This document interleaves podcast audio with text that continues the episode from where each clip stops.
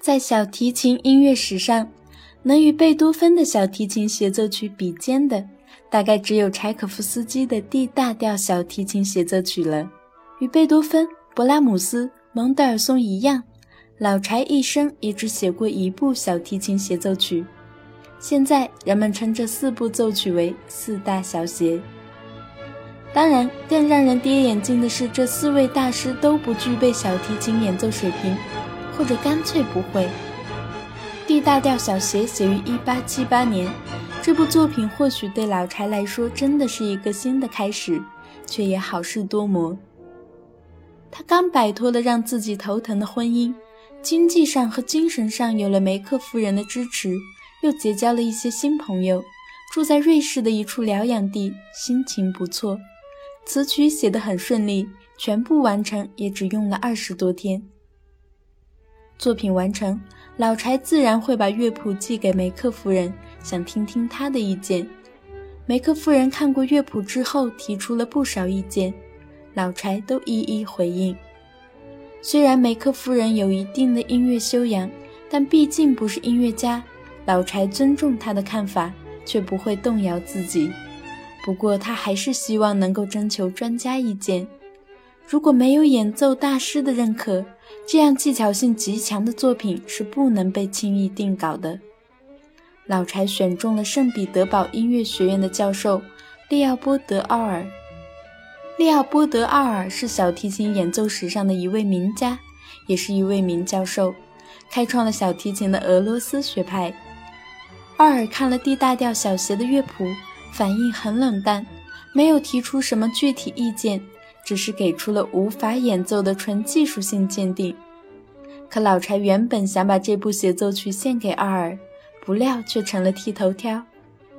不过对方只是在技术上给予否定，对音乐本身并没有恶意的攻击，所以两人之间没有发生更多的不快，只是作品因此被搁置了。后来，一位在维也纳的俄国小提琴家。布罗兹基拿到了 D 大调小协的乐谱，经过两年多的努力，解决了演奏上的技术难题。1881年12月，布罗兹基与维也纳爱乐乐团合作，在维也纳首演了 D 大调小协，但以失败告终。首演不成功倒也罢了，然而更让人沮丧的是，这部作品竟遭到来自维也纳的严厉指责，甚至是恶毒的攻击。其中措辞最激烈、语义最刻毒的是维也纳的大批评家汉斯利克。汉斯利克是当时欧洲著名的评论家，他学养深厚，曾是几家报社的音乐编辑和音乐评论员，并在维也纳大学教历史和音乐美学。汉斯利克显然不满于音乐中有过多的民间色彩。而且过于热烈的节奏也不合维也纳音乐传统的规范。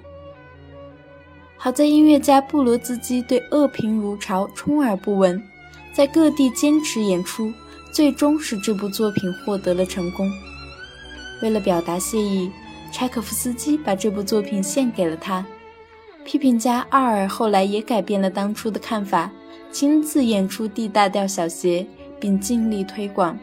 在他的学生中教授这首曲子，为这部协奏曲今天获得如今的显赫地位立下汗马功劳。经过这次磨砺后，老柴终生再也没有碰过小提琴协奏曲，但一曲封王也足够了。感谢您对本期节目的支持。如果您有任何建议和心里话想对我说，请在新浪微博或微信公众号中搜索“知乐古典音乐”，在那里给我们留言。感谢你听到我，下期节目再会。